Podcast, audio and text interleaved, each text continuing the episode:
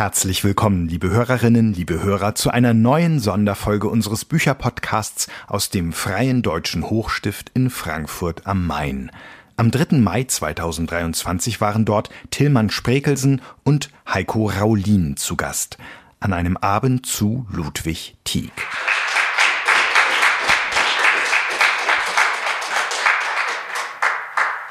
Ja, ganz herzlichen Dank für die Vorstellung.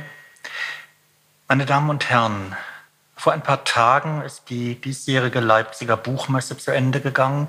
Wieder waren die Hallen des Messegeländes überfüllt. Wieder bildeten sich lange Schlangen vor den Ständen, an denen Autoren ihre Bücher signierten. Aber mehr denn je saßen an diesen Tischen sehr junge Schriftsteller, die ihre Leser im Internet gefunden hatten und nun auf der Messe mit ihnen zusammentrafen. Manche Leser standen mehr als eine Stunde dafür an. Die Leipziger Messe findet seit 400 Jahren statt, dass aber das Schreiben für das Publikum und eben nicht für einen Mäzen zum erwerbsmäßigen Beruf taugt, ist eine vergleichsweise junge Erscheinung. Sie entwickelt sich just in der Zeit, als der junge Ludwig Tieck seine ersten Schritte in die Literatur macht. Und das gleich im Zeichen des Kommerz. Einer seiner Lehrer kommt mit einem Kolportageroman nicht zu Rande. Der begabte Schüler Tieck springt ein. Weitere dieser Aufträge folgen. Schließlich überträgt ihm der Berliner Verleger Christoph Friedrich Nicolai die Redaktion einer Buchreihe namens Straußfedern. Tieck, inzwischen Anfang 20 und abgebrochener Student, soll dafür abenteuerliche Geschichten aus dem Französischen übertragen und für die Bedürfnisse der deutschen Leserschaft bearbeiten. Viel verdient er dabei nicht. Aber die Erfahrung, die er dabei als literarischer Arbeiter sammelt, ist unbezahlbar. Die beiden merkwürdigsten Tage aus Sigmunds Leben. Es war schon gegen Abend, als ein Wagen vor dem Gasthofe stillhielt und ein junger Mensch munter und fröhlich herausstieg, um sich vom Wirt ein Zimmer anweisen zu lassen. Es entstand ein Laufen im ganzen Hause, Treppe auf und nieder, um Licht und Feuerung zu besorgen. Alle Schritte halten fünffach von den großen Gewölben wieder. Man führte den Fremden auf sein Zimmer und ließ ihm Wachslichter auf sehr eleganten Leuchtern da.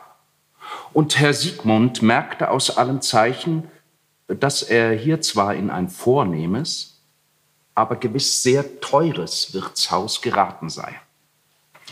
Mag's doch, sagte er ganz laut, indem er mit zuversichtlichen Schritten in seinem Zimmer auf und ab ging und flüchtig die englischen Kupferstiche betrachtete. Ich bin morgen vielleicht schon Rat und alle Sorgen für die Zukunft sind gehoben.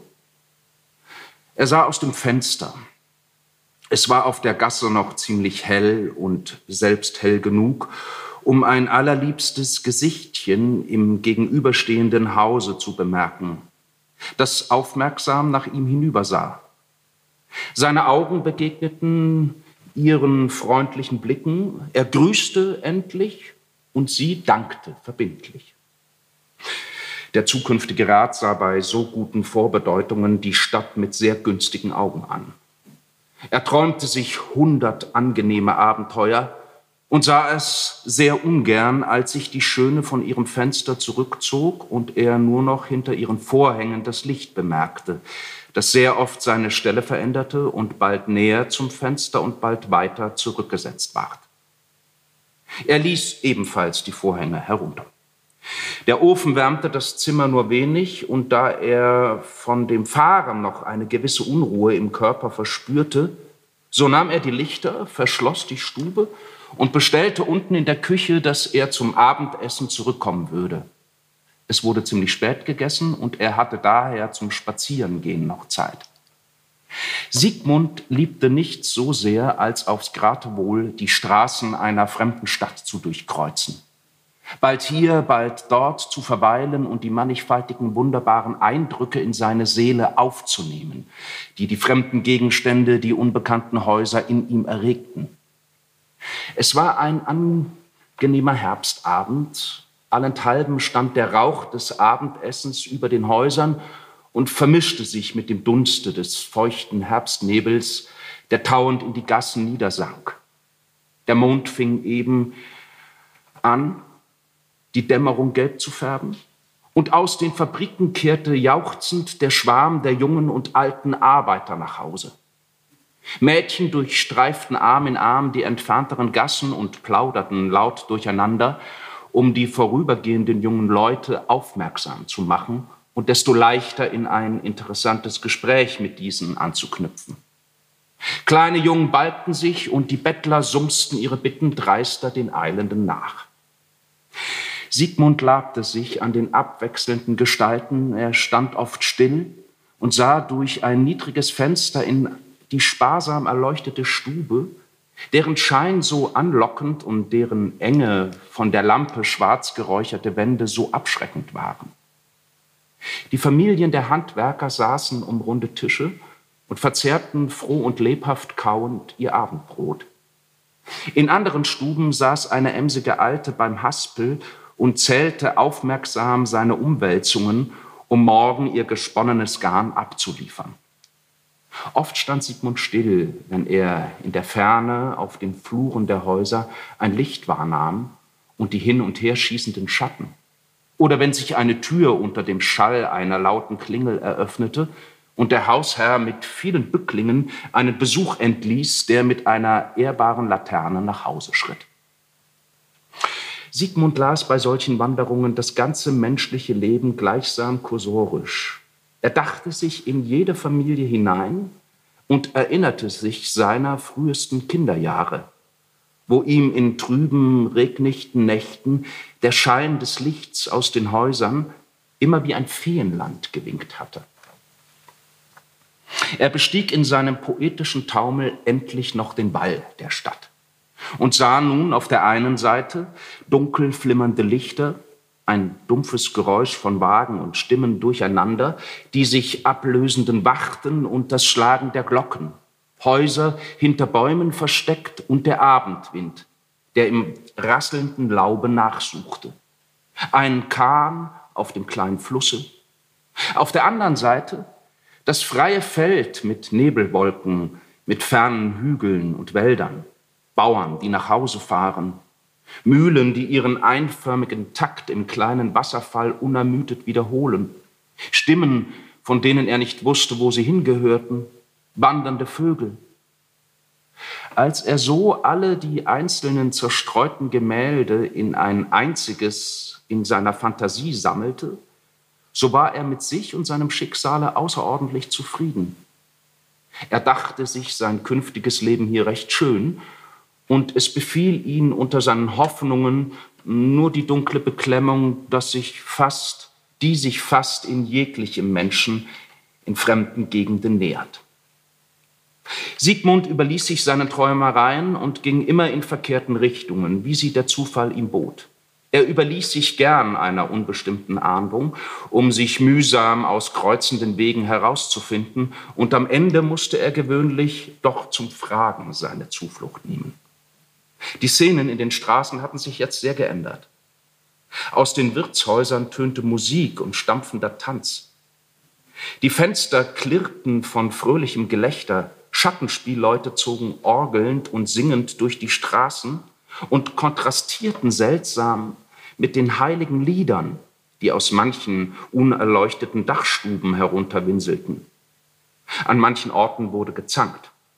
Bettler lehnten betrunken an den Ecken und nahmen jetzt das Mitleid übel, das sie noch vor kurzem erfleht hatten. Die Grazien wandelten einsamer und stiller, und viele waren in männlicher Begleitung.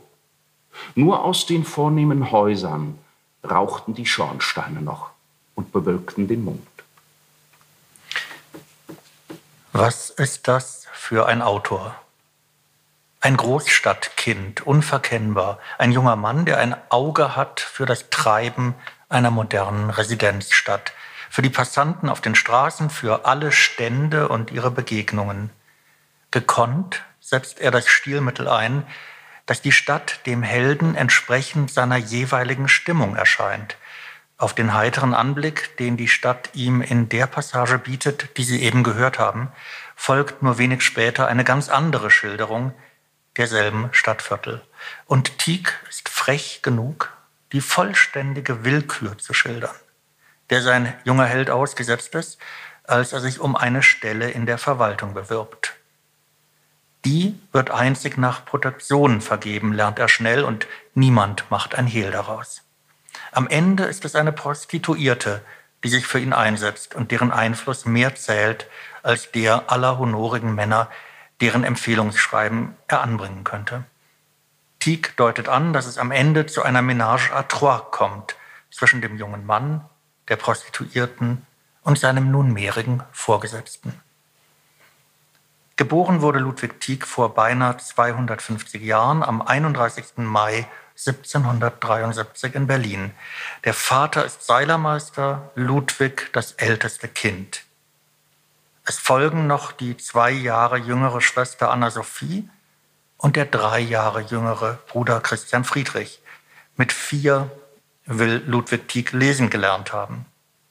Er besucht das Werdersche Gymnasium und findet dort zwei Freunde unter den Schülern und einen unter den Lehrern, die alle drei großen Einfluss auf seinen Lebensweg haben. Er lernt Wilhelm von Burgsdorf kennen, der ihm später immer wieder unter die Arme greifen und beherbergen wird. Mit dem anderen Freund, Wilhelm Heinrich Wackenroder, schließt er sich eng zusammen und bereist mit ihm monatelang Franken auf der Suche nach Zeugnissen einer andernorts untergegangenen Kulturstufe, für die ihnen das Werk Albrecht Dürers sinnbildlich steht. Sein Lehrer Ferdinand Bernhardi schließlich wird später sein Schwager und einige Jahre lang mit seiner Schwester Anna Sophie eine spannungsreiche Ehe führen, die in einer spektakulären Scheidung endet. Tieck begeistert sich für Karl Grosses Roman Der Genius und lässt sich dadurch für eigene Werke anregen. In einem Brief an seinen Freund Wackenroder berichtet er, wie er das Werk einen Nachmittag und Abend lang zwei Kommilitonen vorliest, die schließlich darüber einschlafen. Er selbst aber liest weiter bis zum Ende. Inzwischen ist es Nacht geworden. Der Eindruck der Lektüre ist so stark, dass ihn Panik ergreift, dass er das Gefühl hat, sein Kopf löse sich von seinen Schultern und treibe rückwärts durch den Raum, während sich der Körper in die andere Richtung bewege. Und weiter? Alle meine Glieder waren mir selbst fremd geworden und ich erschrak, wenn ich mit der Hand nach meinem Gesicht fasste. Literatur, so kann man sich das deuten, ist nichts Beliebiges nichts, was man einfach so konsumiert. Sie hat eine Wirkung auf dafür empfängliche Gemüter wie den jungen Tieck. Und der setzt sie offenbar auch bei seinem Jugendfreund voraus. Zugleich, und das ist ein frühes Kennzeichen seines Schreibens, verkaspert Tieck eben diesen starkleibigen Roman Der Genius, wo er nur kann. Er schreibt die Romane William Lovell und Franz Sternballs Wanderungen sowie drei Bände Volksmärchen, die 1797 erscheinen, parallel zu seiner Brotarbeit an den vorhin erwähnten Straußfedern. Man muss sich diese Gleichzeitigkeit vor Augen halten, um zu ermessen, was für ein Meisterwerk Tieck da verfasst oder besser in welchem Umfeld es gewachsen ist. Düster ist die Geschichte von Beginn an. Die Burg im Wald, in der Ritter Eckbert einsam mit seiner Frau Bertha lebt, dann dieser Abend, an dem ein einzelner Gast genötigt wird, die verworrene Jugendgeschichte der Rittersfrau anzuhören, seine seltsame Bemerkung beim Abschied, die eine unerklärliche Vertrautheit mit dieser Geschichte verrät, schließlich ein Mord und am Ende die Umnachtung des Ritters, des blonden Eckbert, der nicht mehr weiß, wer er ist und ob das vorher Erlebte nicht schiere Einbildung war. Wer sich selbst und seinen Erinnerungen nicht trauen kann, der wird auch anderen reserviert begegnen, so wie Eckbert seinem neuen Freund Hugo. Eckbert war immer nur auf kurze Augenblicke froh, denn er fühlte es deutlich, dass ihn Hugo nur aus einem Irrtume liebe. Jener kannte ihn nicht, wusste seine Geschichte nicht, und er fühlte wieder denselben Drang, sich ihm ganz mitzuteilen, damit er versichert sein könne, ob jener auch wahrhaft sein Freund sei. Dann hielten ihn wieder Bedenklichkeiten und die Furcht, verabscheut zu werden, zurück. In manchen Stunden war er so sehr von seiner Nichtswürdigkeit überzeugt, dass er glaubte, kein Mensch, von dem er nicht ein völliger Fremdling sei, könne ihn seiner Achtung würdigen. Aber dennoch konnte er sich nicht widerstehen. Auf einem einsamen Spazierritte entdeckte er seinem Freunde seine ganze Geschichte und fragte ihn dann, ob er wohl einen Mörder lieben könne. Hugo war gerührt und suchte ihn zu trösten. Eckbert folgte ihm mit leichtem Herzen zur Stadt. Es schien aber seine Verdammnis zu sein, gerade in der Stunde des Vertrauens Argwohn zu schöpfen. Denn kaum waren sie in den Saal getreten, als ihm beim Schein der vielen Lichter die Mienen seines Freundes nicht gefielen. Er glaubte ein hämisches Lächeln zu bemerken. Es fiel ihm auf, dass er nur wenig mit ihm spreche, dass er mit den Anwesenden viel rede und seiner gar nicht zu achten scheine. Ein alter Ritter war in der Gesellschaft, der sich immer als Gegner Eckberts gezeigt und sich oft nach seinem Reichtum und seiner Frau auf eine eigene Weise erkundigt hatte. Zu diesem gesellte sich Hugo und beide sprachen eine Zeit lang heimlich, indem sie nach Eckbert hindeuteten. Dieser sah jetzt seinen Argwohn bestätigt. Er glaubte sich verraten und eine schreckliche Wut bemeisterte sich seiner. Indem er noch immer hinstarrte, sah er plötzlich Walters Gesicht. All seine Mienen, die ganze ihm so wohl bekannte Gestalt, er sah noch immer hin und ward überzeugt, dass niemand als Walter mit dem Alten spreche. Sein Entsetzen war unbeschreiblich. Außer sich stürzte er hinaus, verließ noch in der Nacht die Stadt und kehrte nach vielen Irrwegen auf seine Burg zurück. Wie ein unruhiger Geist eilte er jetzt von Gemach zu Gemach, kein Gedanke hielt ihm stand, er verfiel von entsetzlichen Vorstellungen auf noch entsetzlichere und kein Schlaf kam in seine Augen. Oft dachte er, dass er wahnsinnig sei und sich nur selber durch seine Einbildung alles erschaffe. Dann erinnerte er sich wieder der Züge Walters und alles ward ihm immer mehr ein Rätsel. Er beschloss, eine Reise zu machen, um seine Vorstellungen wieder zu ordnen. Den Gedanken an Freundschaft, den Wunsch nach Umgang hatte er nun auf ewig aufgegeben. Er zog fort, ohne sich einen bestimmten Weg vorzusetzen. Ja, er betrachtete die Gegenden nur wenig, die vor ihm lagen. Als er im stärksten Trabe seines Pferdes einige Tage sofort geeilt war, sah er sich plötzlich in einem Gewinde von Felsen verirrt, in denen sich nirgends ein Ausweg entdecken ließ. Endlich traf er auf einen alten Bauer, der ihm einen Pfad einem Wasserfall vorüber zeigte. Er wollte ihm zur Danksagung einige Münzen geben, der Bauer aber schlug sie aus. Was gilt's? sagte Eckbert zu sich selber. Ich könnte mir wieder einbilden, dass dies niemand anders als Walter sei. Und indem sah er sich noch einmal um, und es war niemand anders als Walter. Eckbert spornte sein, spornte sein Ross so schnell es nur laufen konnte durch Wiesen und Wälder, bis es erschöpft unter ihm zusammenstürzte. Unbekümmert darüber setzte er nun seine Reise zu Fuß fort. Er stieg träumend einen Hügel hinan. Es war, als wenn ein nahes, munteres Bellen zu vernehmen war. Birken säuselten dazwischen und er hörte mit wunderlichen Tönen ein Lied singen. Waldeinsamkeit, mich wieder freut, mir geschieht kein Leid, hier wohnt kein Neid, von neuem mich freut, Waldeinsamkeit. Jetzt war es um das Bewusstsein, um die Sinne Eckberts geschehen. Er konnte sich nicht aus dem Rätsel herausfinden, ob er jetzt träume oder ehemals von einem Weibe Bertha geträumt habe. Das Wunderbarste vermischte sich mit dem Gewöhnlichsten. Die Welt um ihn her war verzaubert und er keines Gedankens, keiner Erinnerung mächtig. Eine krummgebückte Alte schlich hustend mit einer Krücke den Hügel heran. Bringst du mir meinen Vorgang? Meine Perlen, meinen Hund? schrie sie ihm entgegen. Siehe, das Unrecht bestraft sich selbst. Niemand als ich war dein Freund Walter, dein Hugo. Gott im Himmel, sagte Eckbert stille vor sich hin. In welcher entsetzlichen Einsamkeit habe ich dann mein Leben hingebracht? Und Bertha war deine Schwester. Eckbert fiel zu Boden. Warum verließ sie mich tückisch? Sonst hätte sich alles gut und schön geendet. Ihre Probezeit war ja schon vorüber. Sie war die Tochter eines Ritters, der ihr bei einem, der sie bei einem Hirten erziehen ließ, die Tochter deines Vaters. Warum habe ich diesen schrecklichen Gedanken immer geahndet? rief Eckbert aus. Weil du in früher Jugend deinen Vater einst davon erzählen hörtest.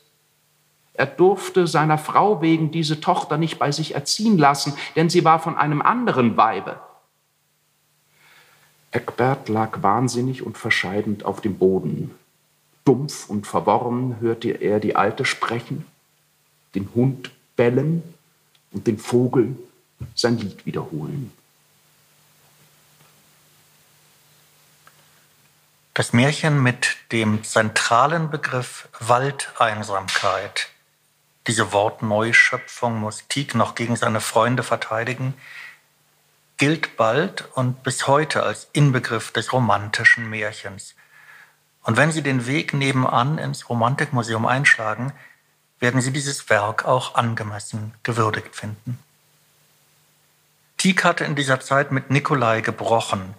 Der Verleger rächte sich, indem er eine unberechtigte Werkausgabe des jungen Dichters zusammenstellte und vertrieb. Und er hatte sich einem Kreis junger Männer und Frauen angeschlossen, die gerade Furore machten. 1797 lernte er die Brüder Friedrich und August Wilhelm Schlegel kennen. Zwei Jahre später, Tieck war inzwischen verheiratet und Vater einer Tochter, zog er mit seiner Familie nach Jena zu August Wilhelm Schlegel. Sein wachsender Ruhm als Autor brachte ihm die Bekanntschaft mit Goethe, Schiller, Jean-Paul, Schelling, Fichte, Novalis und vielen anderen ein. Er selbst ist in dieser Zeit ungeheuer produktiv. Er publiziert Theaterstücke, Erzählungen, Märchen, er übersetzt und ediert. Zum Beispiel Texte aus dem Nachlass seines früh verstorbenen Freundes Wackenroder und später gemeinsam mit Friedrich Schlegel die Schriften des ebenfalls jung verstorbenen Novalis. Zugleich gerät er, knapp 30-jährig, in eine tiefe innere Krise.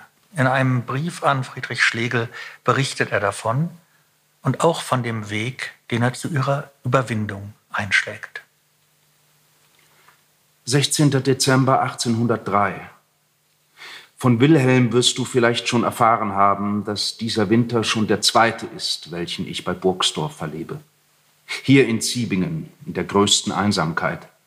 Wenigstens von allen Menschen und allen städtischen Zerstreuungen abgesondert, in einem angenehmen Hause unter Büchern, die nur zuweilen von Musik abgelöst werden. Darum kann ich dir keine Nachrichten und Neuigkeiten mitteilen, denn ich weiß wirklich nicht, was vorgeht. Es kann aber auch sein, dass nichts vorfällt. Wenigstens das, was ich doch so gelegentlich erfahre, scheint mir fast nichts. Und ich habe auch das Interesse dafür verloren und fange an, in älteren Zeiten wie in einer Gegenwart zu leben. Ja, ich möchte fast lieber sagen, in einem zeitlosen Zustande, in dem nur Auf- und Untergang der Sonne, ab- und zunehmender Mond, Frühling und Winter das ist, was mich freut, was mein Gemüt misst und erinnert, so dass ich in meiner beschränkten Umgebung fast in der schönsten Einsamkeit eines Klosters lebe. Von mir kann ich dir deswegen auch nicht viel sagen. Meine Studien kennst du im Ganzen, sowie die Dinge, die ich suche und liebe. Und es ist mir ganz notwendig, dass ich mich selbst umso mehr äußerlich beschränke umso mehr sich meine innere Liebe erweitert. Du schriebst mir schon vor etlichen Jahren einmal aus Jena, so wie du das Leben immer mehr als einen wilden Scherz zu nehmen lerntest, so schiene ich mich dem Ernst zu nähern. Ich war damals noch in Berlin und was du damals von mir sagtest, ist seitdem wirklich eingetroffen. Jener fröhliche Leichtsinn, in welchem ich mich doch nur eingelernt hatte, als du mich zuerst kennenlerntest, ist mir eigentlich sehr unnatürlich. Von meiner frühesten Kindheit hängt mein Gemüt zu einer schwärmerischen Melancholie Und je älter ich werde, je mehr tritt meine Kindheit entwickelt wieder in mir hervor. Es war mir von je an natürlich ohne Schmerzen, ohne Unglück, ohne äußerliche Veranlassung das Leben selbst als eine drückende Bürde anzusehen und alle zu bemitleiden, welche sich in diesem Brand des Lebens verzehren mussten, das alles Schöne, Unschuld, Jugend, Schönheit, Sehnsucht, Liebe in seiner grimmigen Flamme ewig verzehren will.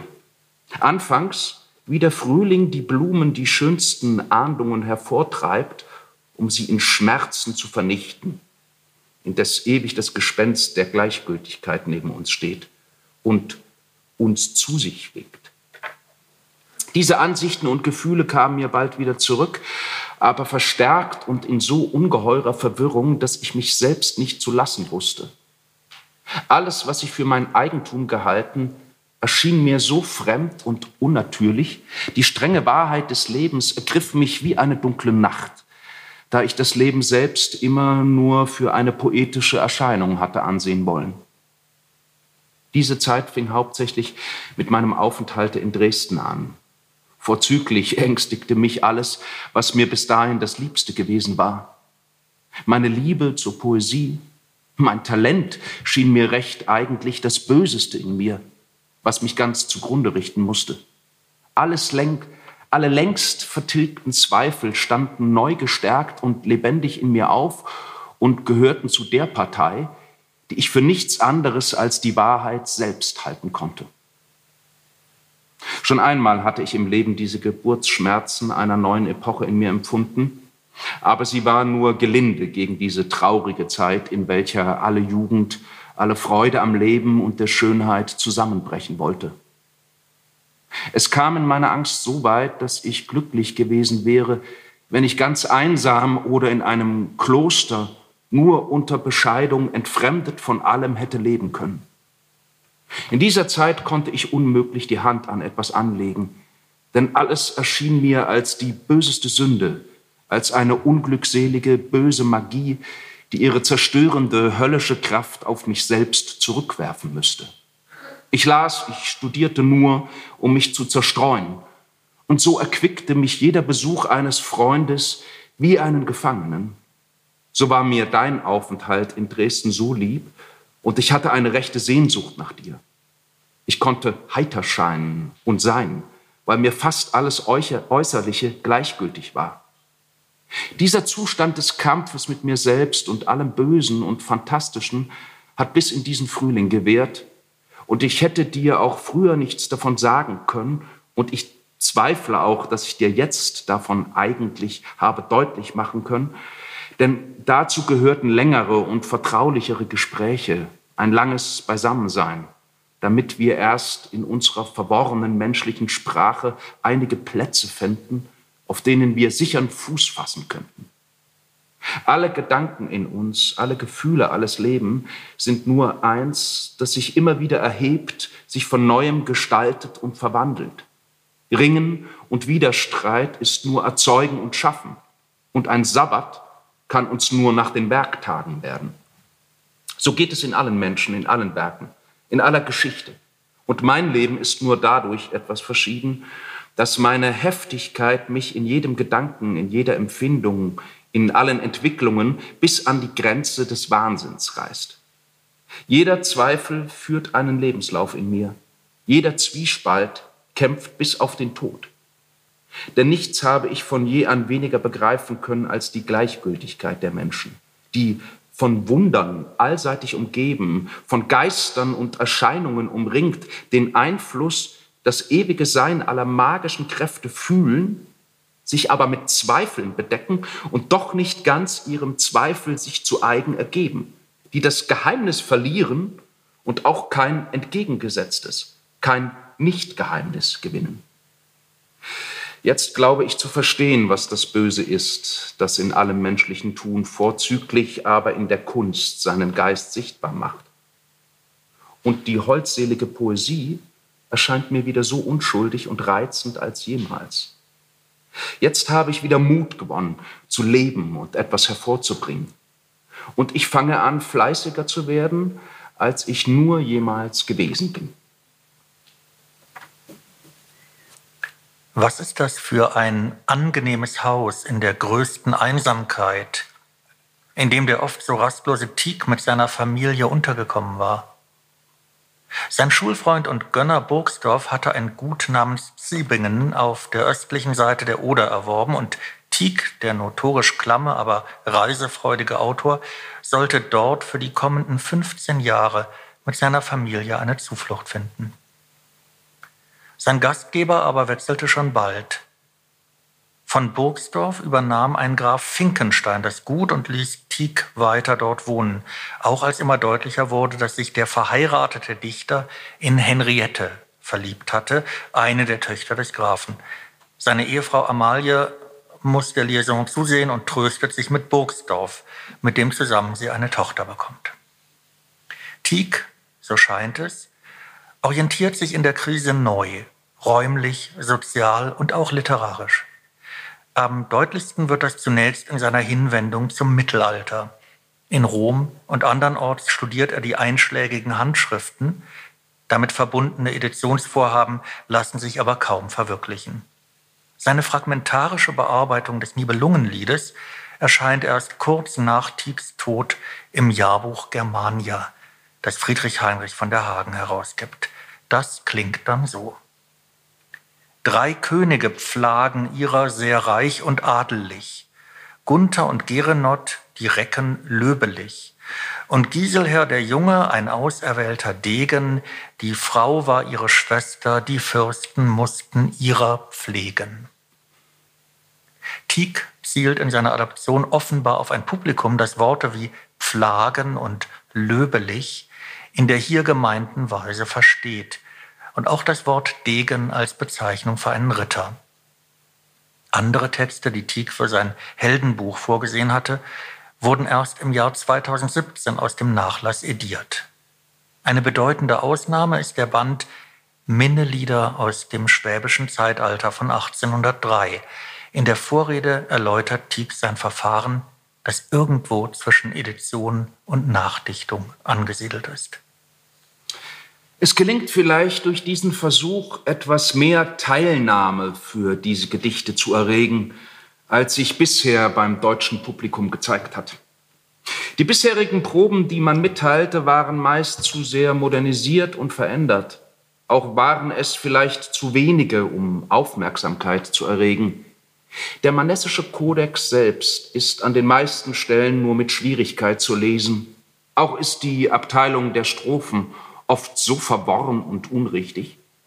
Der ausgelassenen Verse, der gestörten Reime sind so viele, dass sich der Leser des Zweifels nicht erwehren kann, ob die Handschrift auch wirklich von Manesse, einem Kenner und Freunde des Gesanges herrühren, sollte. Ob sie gleich älter ist als der Jenaische Kodex und die meisten Handschriften von den Minnesingern in der Vatikanischen Bibliothek.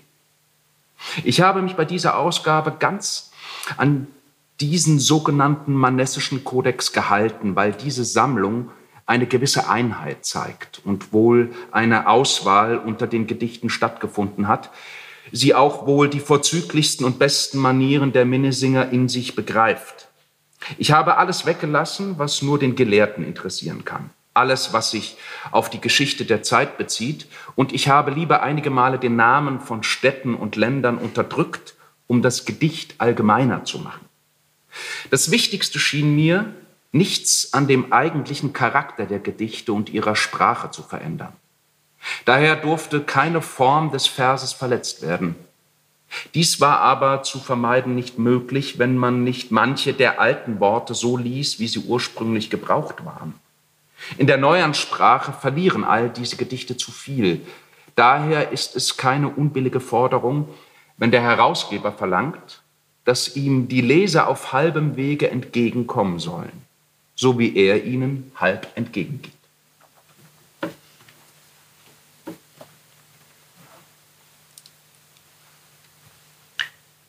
Tieck nimmt die überlieferten mittelalterlichen Texte sehr ernst.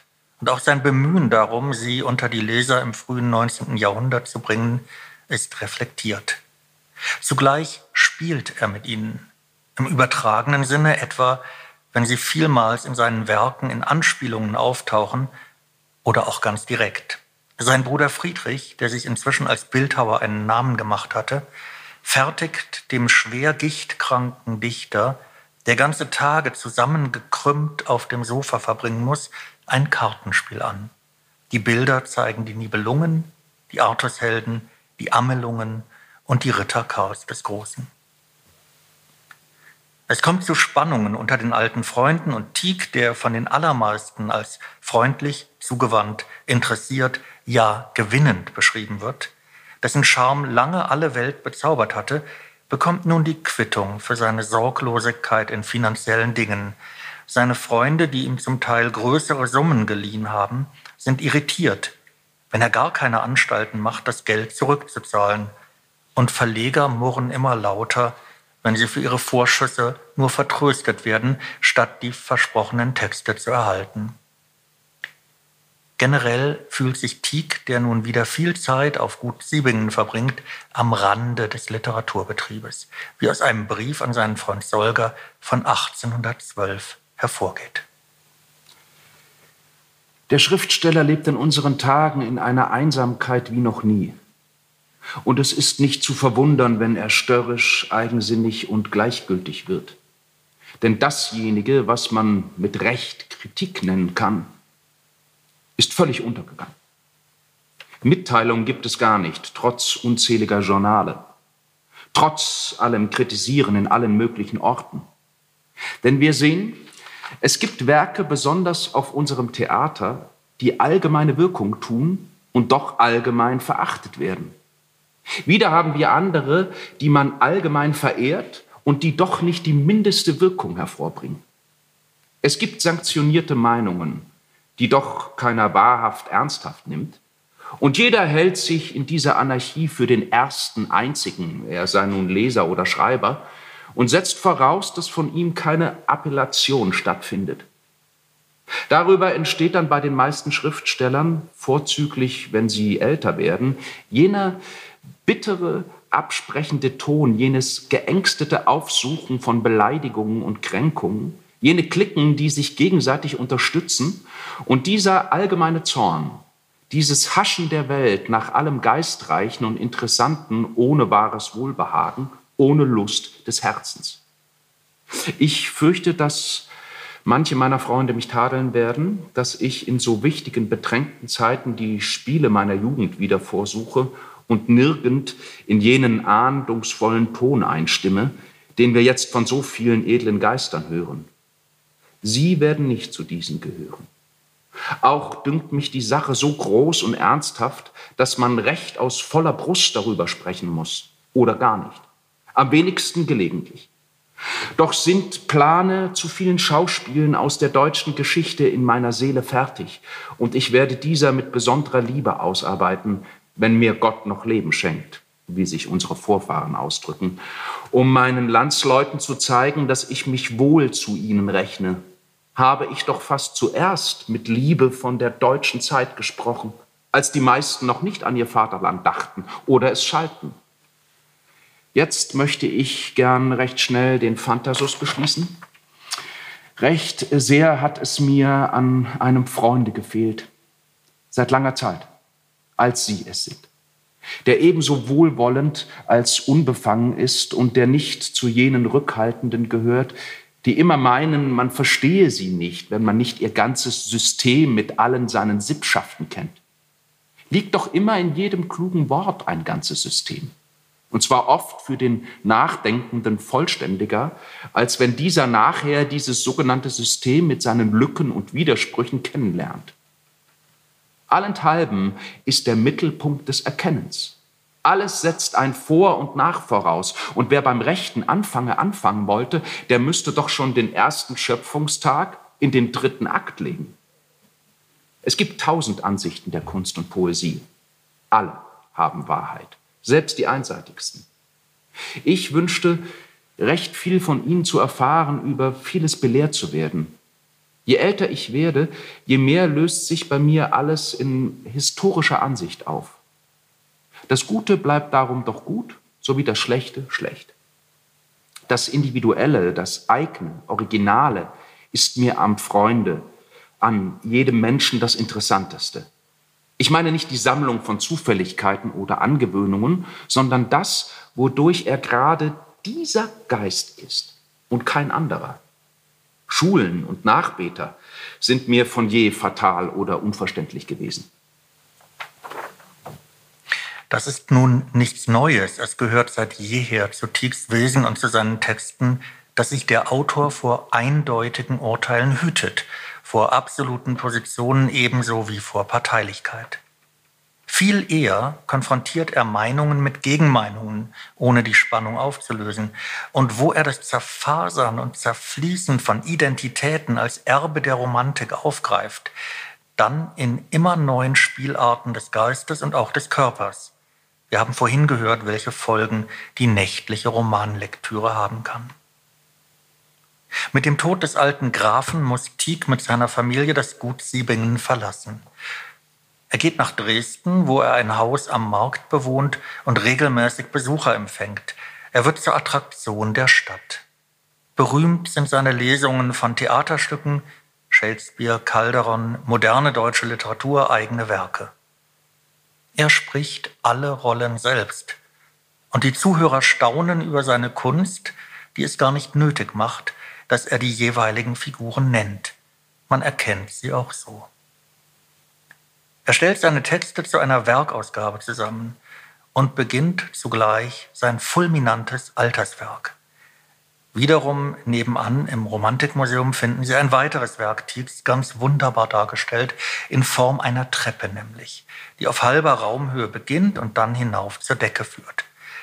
Die Installation erinnert an die Novelle des Lebensüberfluss, in dem sich ein junges Paar, Heinrich und Clara, vor der Welt verbergen muss, weil Claras Vater, der mit der Heirat nicht einverstanden ist, die Liebenden verfolgt.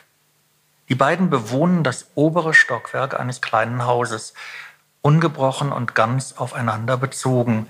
Und als im Verlauf eines harten Winters ihre Mittel erschöpft sind, zerlegt Heinrich nach und nach die Holztreppe, die in ihr Stockwerk führt. Dann kommt der Vermieter zurück. Jetzt half kein Verleugnen mehr. Heinrich ging hinaus, beugte sich über den Abgrund und sah beim ungewissen Schein des flackernden Lichtes die beiden dämonischen Gestalten in der Dämmerung des Hausflurs.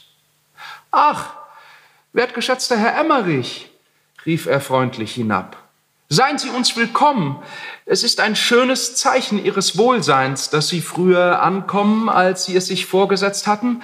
Es freut mich, Sie so gesund zu sehen.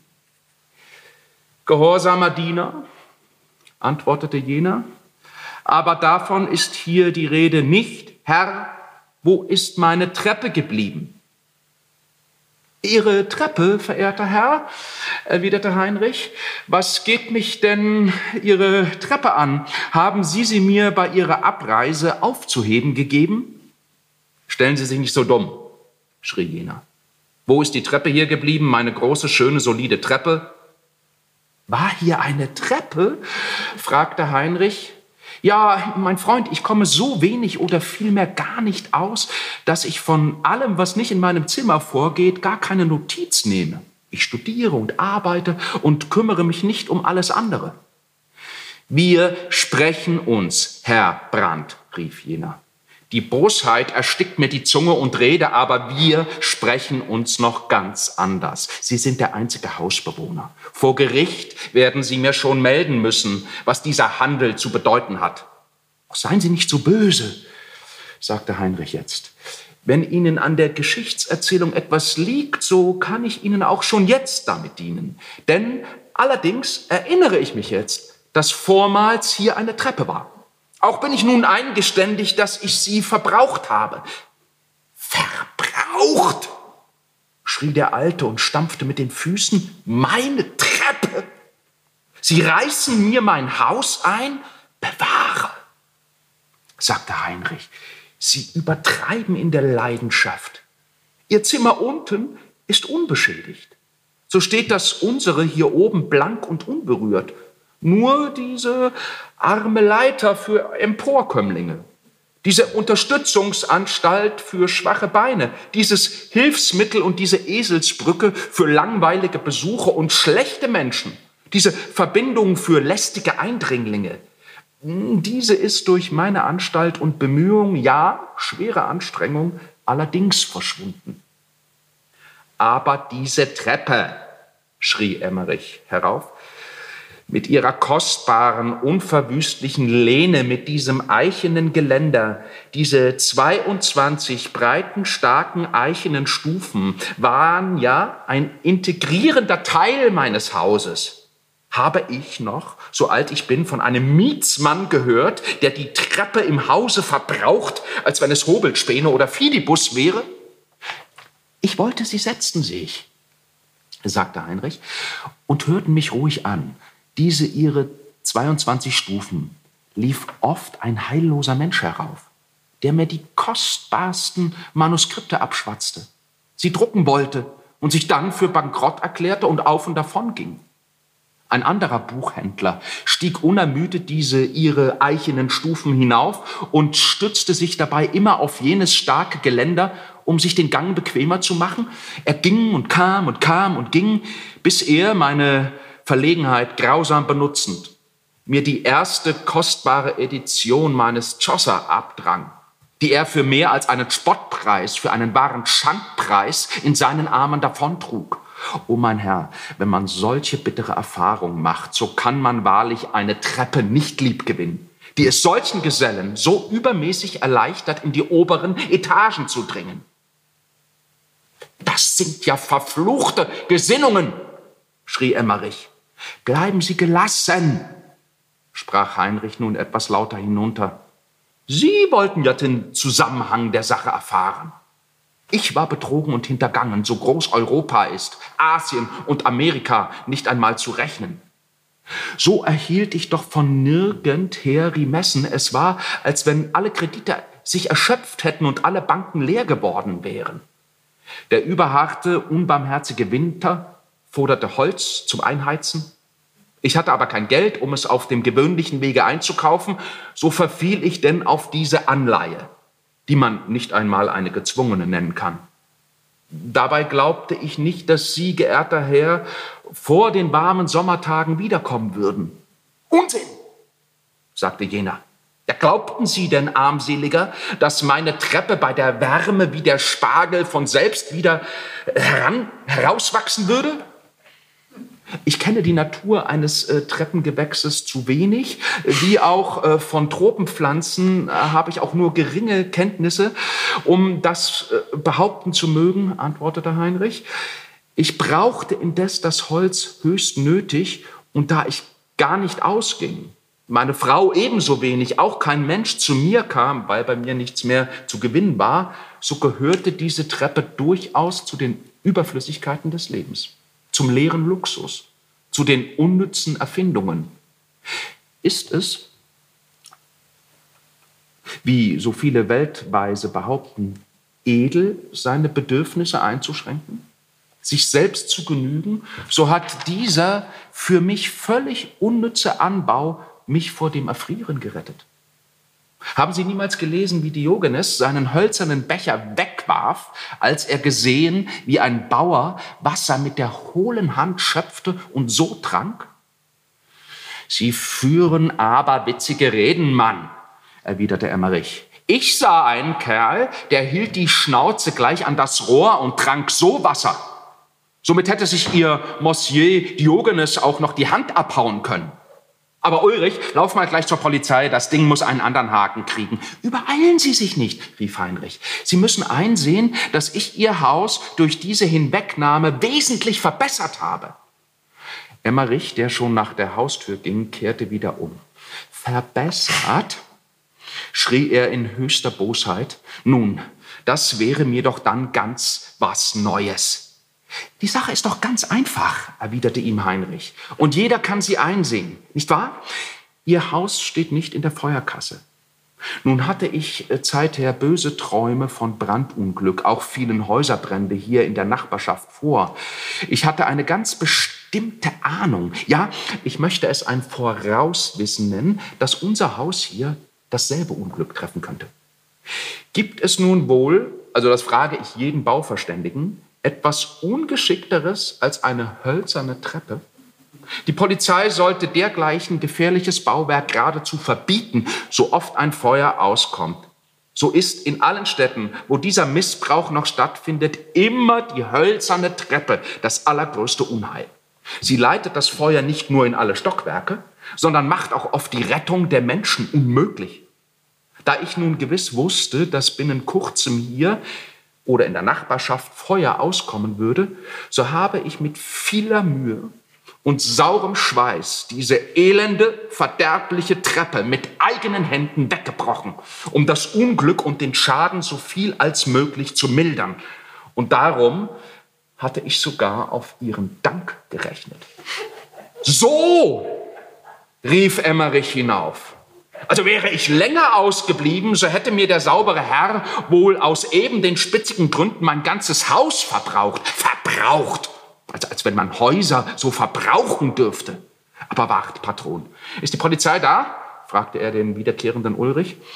Wir legen, äh, rief Heinrich hinab, eine große steinerne Treppe und ihr Palais, geehrter Mann, gewinnt dadurch ebenso wie die Stadt und der Staat. Mit der Windbeutelei soll es jetzt bald zu Ende sein, antwortete Emmerich und wendete sich sogleich an den Führer, der mit verschiedenen Gehülfen der Polizei herbeigekommen war.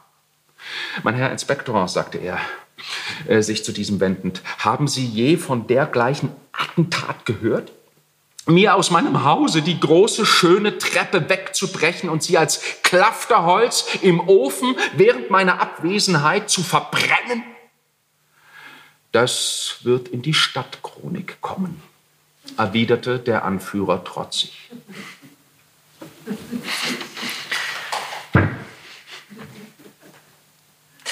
Was ist das? Wem gibt Tieg recht? Dem Hauswirt, der seine Treppe beklagt? Den prosaischen Verhältnissen, denen die beiden, je länger es dauert, doch umso weniger entkommen können? Dürfen wir das Ende glauben, wenn tatsächlich die Rettung vom Himmel fällt, der verlorene Freund wieder auftaucht und einen Sack voll Geld mitbringt oder der Vater sich eines Besseren besonnen hat und Tränen in den Augen das junge Glück in die Arme schließen will? Und es war alles, alles gut, wirklich? Sollte man Tieck nicht zugestehen, genau diesen Punkt offen zu lassen, schließlich streut er ja zuvor Hinweise genug, wie sich diese unverhoffte Rettung doch einstellen könnte, um sich den Deus ex machina Schuh nicht anziehen zu müssen? Tatsächlich ist das Verhältnis, das Tieck in seinen späten Novellen zu den Dingen einnimmt, die wir angestoßen haben, wie er einmal mürrisch schreibt, der Romantik also, ungeheuer spannend. Einmal übernimmt er ein Zentralwort dieser Richtung, wir haben es schon gehört, er selbst hat es geprägt, sogar in den Titel einer Novelle, Waldeinsamkeit. Und sie beginnt dann auch mit einem Rückblick auf die Entstehung des blonden Eckbert viele Jahre zuvor. Es folgt die abenteuerliche Geschichte eines jungen Mannes, der ein entschiedener Anhänger der Frühromantik ist und immerfort von einer Waldeinsamkeit redet, die er sich erträumt. Dann wird sein Wunsch wahr. Durch die Machenschaften eines falschen Freundes, der ihm die schöne Sidonie abspenstig machen will, wird der Romantiker mitten im Wald eingesperrt. Es wird seine Hölle. Und von der romantischen Entgrenzung ist ganz buchstäblich keine Rede mehr. Eine Bremse hatte sich durch die offene Fensterscheibe in das Gemach verirrt und flog wie rasend laut brausend gegen die Wände, gegen die Gläser der Bilder und dann wieder gegen die Scheiben. Ferdinand betrachtete das Treiben, Summen und hastige Hin- und Herfliegen des ebenfalls eingefangenen Insektes. Die Arme, sagte er zu sich selbst, das Licht, das durch die Scheiben einfällt, täuscht sie immer da. Sie hält das Glas für unkörperliche Luft und sucht durch dieses ihre Freiheit, schießt auf die feste, hämmende Täuschung mit aller Gewalt und wird prellend in die Stube und ihr Gefängnis zurückgeworfen. Geht es uns denn im Denken anders? Die Schranken um uns her lassen sich nicht durchbrechen, wenn wir über Gott und Geist, Ewigkeit, die Rätsel des Daseins etwas erfahren wollen. Der kühne Geist fliegt dreist weit und weiter. Er sieht die Freiheit, die ihm täuschend winkt. Er glaubt schon draußen in dem weiten, lichten, unendlichen Raum sich ergehen zu können und wird jedes Mal ebenso von jener durchsichtigen Schranke in sein Verhältnis zurückgeschleudert. Da ihm die große Fliege mit ihrem sumsenden und brummenden Umkreisen beschwerlich fiel, suchte er sie in seinem Schnupftuch einzufangen, um sie durch die Fensterscheibe aus seiner Gesellschaft zu entlassen. Er schloss die kleine Öffnung und setzte sich nachdenklich und ermüdet in den Sessel. Unser Geist, fuhr er innerlich zu sprechen fort, kann nicht über die Schranken hinaus, die ihm seit Ewigkeiten gezogen sind. Auch jenseits, wie wir die unbegreifliche Zukunft nennen, erwarten mich Schranken, andere, weitere wohl. Kein Dasein kann ich mir ohne solche vorstellen. Und will ich mir ihn, den ewigen, schrankenlosen, unbeschränkten, nur im fernsten, leichtesten Denken vorbilden, so überfällt mich ein Schwindel, der mich zur Raserei und zum Zersprengen meiner Vernunft führen müsste, wenn ich die höchste Anstrengung meiner Denkkraft dahin werfen wollte. Nun also, der Geschäftsmann hat auch die Schranken seines Berufs, ebenso der Bauer und Handwerker. Der absoluteste König ist nicht ganz frei und unbeschränkt. Seine Verhältnisse und Pflichten binden ihn. Und ganz Ruhe, Freiheit genießt unser Körper nur, wenn er im Grabe verweset. Und der Geist, die Seele? Meinethalben sei es, wie es sei. So hier auch alles in seiner eigentümlichen Art. Essen, trinken, verdauen, schlafen, schlummern, ruhen, Wald, Geflügel, Kaffee, Wald, Einsamkeit, eine liebliche, sozusagen nur zu stark und nur durch Bäume, feste Fenster sie sehend von fern. Gesundheit. Den Olearius, das andere humoristische Buch eines vielleicht großen, nur nicht ganz gesunden Verstandes. Was fehlt mir? Ja, Freiheit. Das Wandeln draußen, Sidonie, der Blick der Freundschaft, Gespräch. Stattdessen die stumme Alte, ihr toter Blick. Die Dummheit, dass ich nicht begreifen kann, wer mich hierher gebracht hat. Also füge ich mich denn, so gut es gehen will, in diese meine Beschränktheit, mir ebenso aufgedrungen wie jene, die mir bei der unfreiwilligen Entstehung meines Leibes und Geistes aufgezwungen wurde? Ist doch der Gichtkranke auch an sein Schmerzenslager gefesselt und träumt nur selten heiteren Schlummer, wie er im Freien durch Feld und Garten und Wälder streift und wird im Zucken dann von Qual und Pein aufgeweckt. So ist es doch nicht mit mir. Ein antiromantisches Pamphlet, diese Novelle. Lesen Sie selbst und betrachten Sie die Geschichte von ihrem Ende her. Tieck, der so weit auf seine Anfänge zurückblickt, erlebt, wie um ihn herum die alten Freunde sterben.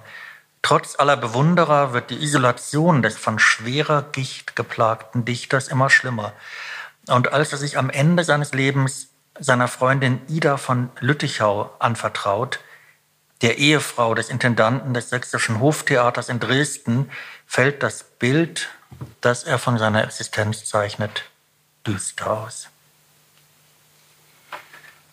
Verehrte, liebevolle, herrliche Freundin, ich schreibe Ihnen etwas später, weil ich immer gestört war durch kleine Geschäfte und übergroße Mattigkeit. Denn mein Zustand ist immer noch derselbe und wird auch wohl bis zu meinem Ende derselbe bleiben. Wenn ich im Bette liege, ist mir leidlich wohl, bin ich aber aufgestanden, so ist mein Zustand ein wahrhaft trostloser. Die kleine Durchsicht von Papieren erschöpft mich dann bis zur Ohnmacht und ich frage mich immer da, wozu es führen kann, dass ein solcher Zustand so lange anhält. Doch schweigen wir von diesen Jämmerlichkeiten.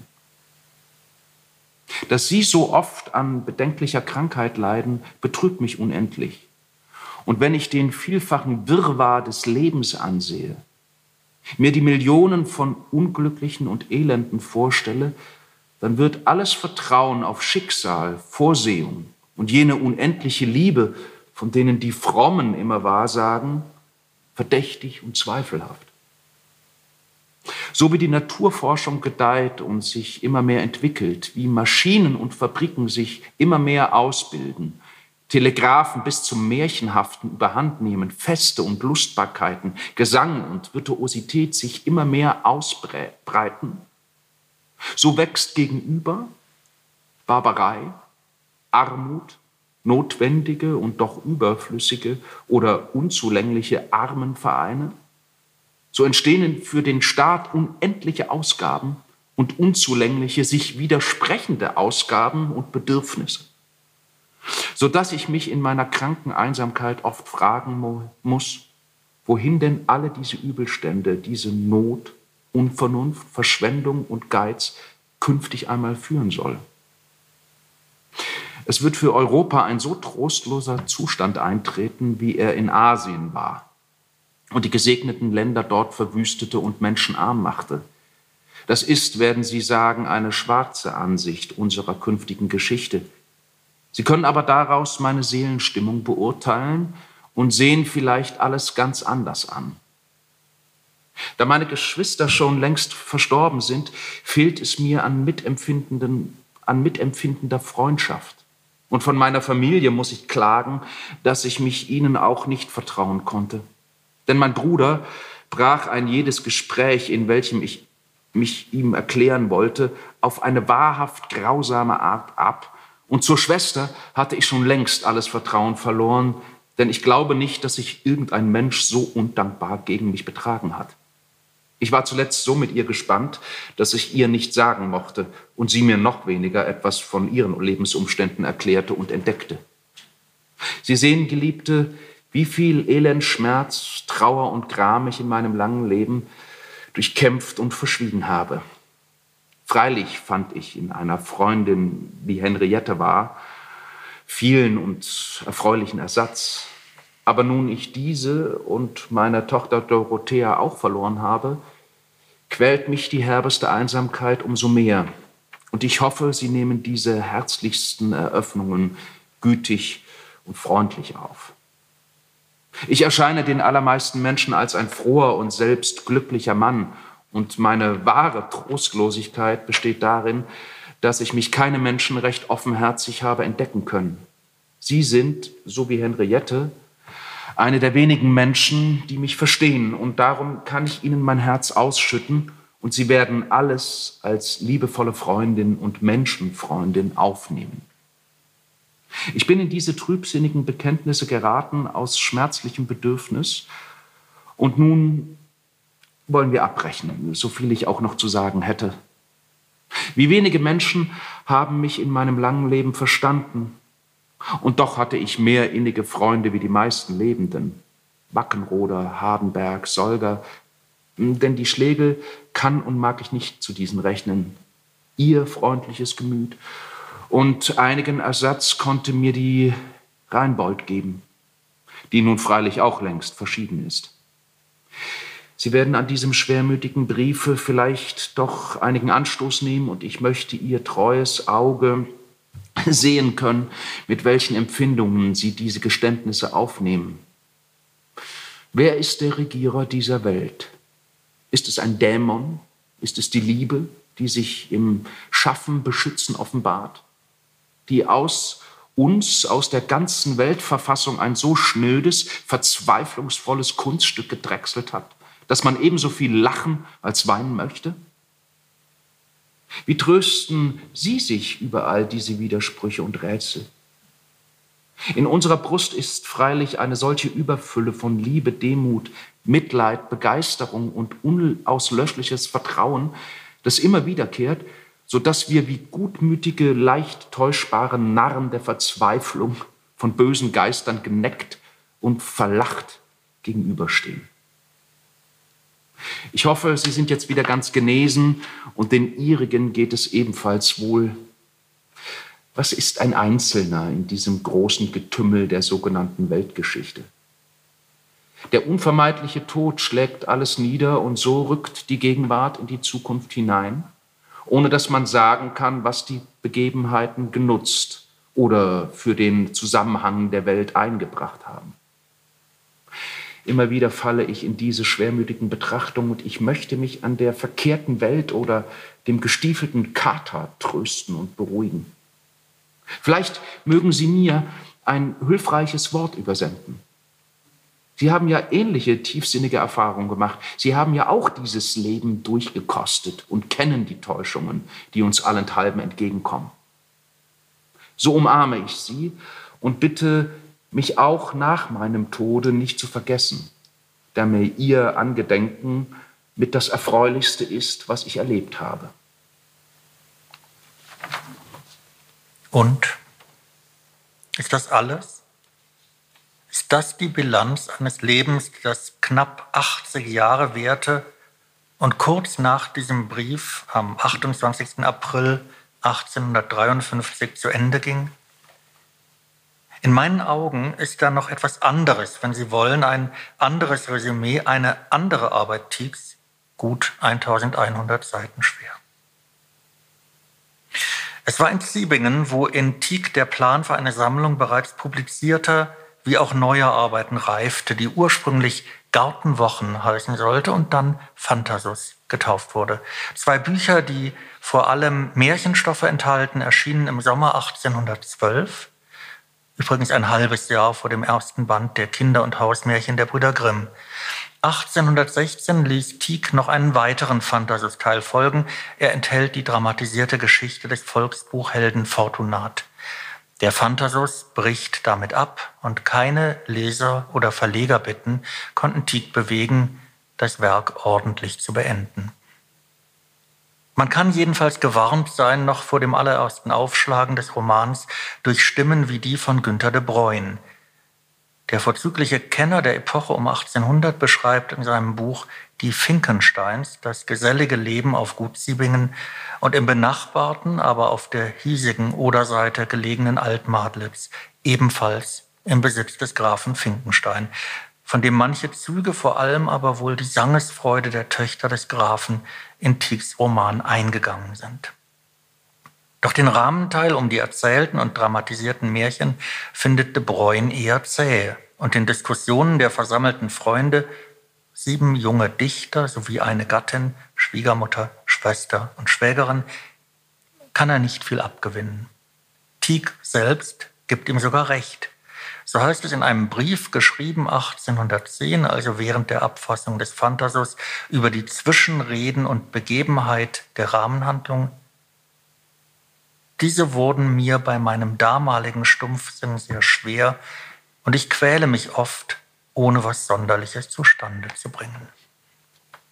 Dabei hatte Tieck sich eigentlich durchaus Spannendes vorgenommen, durch Liebe, Entführung, Zwist und Verlegenheit mancherlei Art sollte ein kleiner Roman entstehen und mit endlicher Versöhnung und Vermählung verschiedener Anwesenheiten schließen.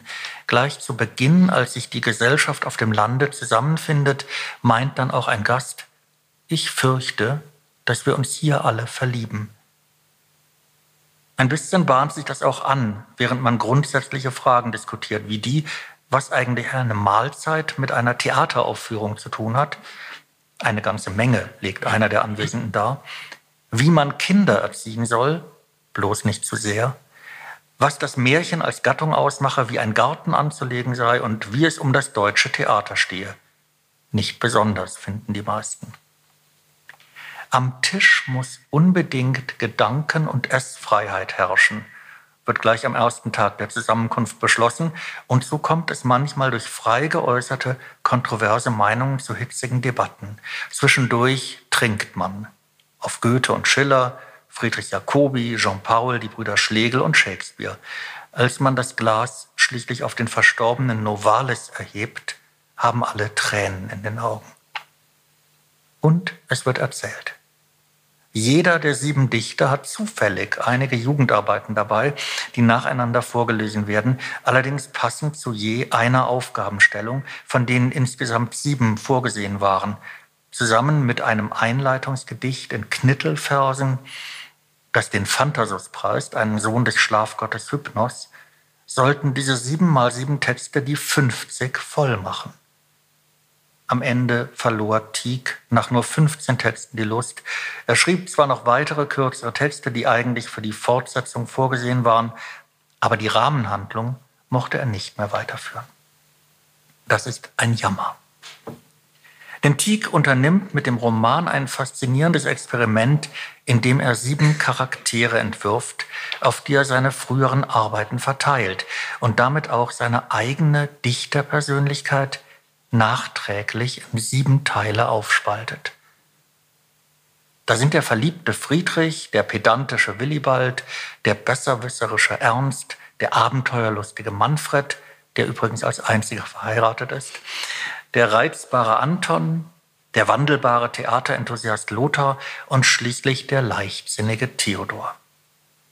Eine solche Aufspaltung in widerstreitende Identitäten ist natürlich schon vor Camusso und Hoffmann eine erzromantische Wendung. Und wenn Tiefs Figur Ernst einmal sagt, er hoffe, dass sich im Erzählen die Freundschaft aller festige, heißt das auf den Autor bezogen nichts anderes als die Erwartung, dass sich die Facetten seiner Person zu einem harmonischen Ganzen fügen. Damit steht Tieck übrigens nicht allein. Auf die Spitze getrieben zeigt sich dieses Verfahren dann als später Nachhall im Kapitel das große Robert-Treffen in Robert Gernhardts Roman Ich, ich, ich aus dem Jahr 1982, das in einem Landhaus in der Toskana eine vielköpfige Gästeschar versammelt, die nur aus Roberts besteht. Jeder von ihnen mit einem Attribut versehen. Der verbindliche, der ungläubige, der zornige, der unbürgerliche Robert und dergleichen mehr. Und die heftig miteinander im Streit liegen. Die Phantasus-Gesellschaft in ihrem ländlichen Paradies sucht dagegen den Ausgleich. Und je länger man liest, umso mehr wird man die feinen Fäden bewundern, die Tieg zwischen den schroffen, oft beunruhigenden, mitunter gruseligen Binnenerzählungen und eingewobenen Lesedramen einerseits und dem Rahmen andererseits spinnt. Wenn also beim Lesen des blonden Eckbert noch die Gespräche über die Geselligkeit nachhallen, während schon das ungesellige, ungestüme Eckbergs betont und seine problematische Identitätsverwirrung immer deutlicher wird. Was hier in die Katastrophe mündet, wird im Rahmen umgekehrt als schönes Spiel betrachtet, das geradezu bereichern kann, ebenso wie der Traum. Das Seltsamste und das Gewöhnlichste war so ineinander vermischt, dass er es unmöglich sondern konnte, heißt es in einem der Märchen, was wiederum eine Grundbedingung romantischer Weltsicht beschreibt. Und wo in den Binnenmärchen die Figuren manchmal vor dem Abgrund der Leere im eigenen Inneren stehen und schaudern, preist der Roman die Imagination, die diese große Leere füllt.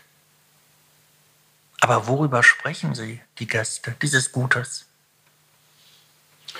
Was ist es nur, fing Clara nach einiger Zeit wieder an, das uns in die Heiligkeit des Schmerzes oft wie im Triumph hoch, hoch hinaufhebt und das uns, möchte ich doch fast sagen, mit der Angst eines Jubilierens befällt, eines tiefen Mitleidens, einer so innigen Liebe, eines solchen Gefühls, das wir nicht nennen können, sondern dass wir nur gleich in Tränen untergehen und sterben möchten.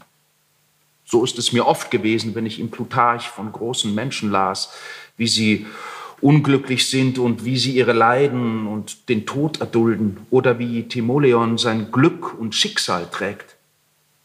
Das Leben möchte brechen vor Schmerz und Lust. Und wenn dann ein Fremder fragt, was fehlt dir, so möchte man antworten, oh, ich habe eine Welt zu viel. Warum kann ich in Demut als Seufzer nicht für den verwehen, den ich so innig verehren muss. Wer nicht auf diese Weise, sagte Friedrich, das Evangelium lesen kann, der sollte es nie lesen wollen. Denn was kann, es ander, was kann er anders dort finden als die höchste Liebe und ihre heiligen Schmerzen? Diese Begier, sich aufzuopfern, sich ganz, ganz hinzuwerfen dem geliebten Gegenstande unserer Verehrung, ist das Höchste in uns.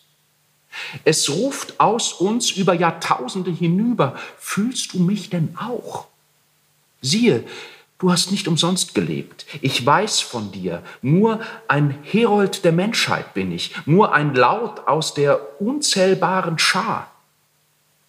Sollte ein solches Gefühl nicht unmittelbare Gemeinschaft mit dem geliebten Wesen erzeugen können? Und so ist die Welt unser fuhr Lothar heftig fort, wenn wir dieser Welt nur würdig sind. Aber leider sind wir meist zu träge und tot, um die zu bewundern, deren Leben ein Wunder war. Denn nicht, äh, was unser leeres Erstaunen erregt, was wir nicht begreifen, sollten wir so nennen, sondern die Kraft jener Weltüberwinder, die über Schicksal und Tod siegten. Diese Helden sollten wir als Wundertäter verehren. Unser äußerer Mensch versteht und fasst sie auch nicht. Aber der innere fühlt sie. Und in Andacht und Liebe sind sie ihm vertraut und mehr als verständlich.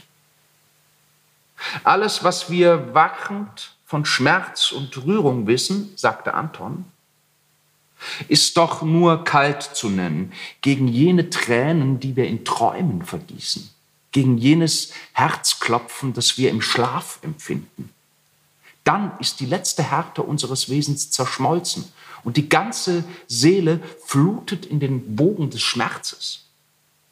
Im wachenden Zustand bleiben immer noch einige Felsenklippen übrig, an denen die Flut sich bricht. Gewiss, fuhr Friedrich fort, sollten wir die Zustände des Wachens und Schlafens mehr als Geschwister behandeln. Wir würden dann klarer wachen und bewusstvoller und lichter träumen. Suchen wir doch am Tage mit der Fantasie auf diesem Fuße zu leben und wie viel könnten wir von ihr als Nachtwandlerin lernen, wenn wir sie als solche mehr achteten und beachteten? So finden wir auch in der alten Welt die Träume nicht so vernachlässigt, sondern aus ihren Ahndungen ging oft durch den Glauben der Menschen eine glänzende Wirklichkeit hervor. Wir träumen ja auch nur die Natur, sagte Ernst und möchten diesen Traum ausdeuten. Auf dieselbe Weise entfernt und nahe ist uns die Schönheit. Und so wahrsagen wir auch aus dem Heiligtum unseres Innern, wie aus einer Welt des Traumes heraus. So könnte man denn wohl, unterbrach Theodor, aus witziger Willkür mit der Wirklichkeit wie mit Träumen spielen und die Geburten der Dunkelheit als das Rechte und Wahre anerkennen wollen. Tun denn so viele Menschen etwas anders? fragte Willibald.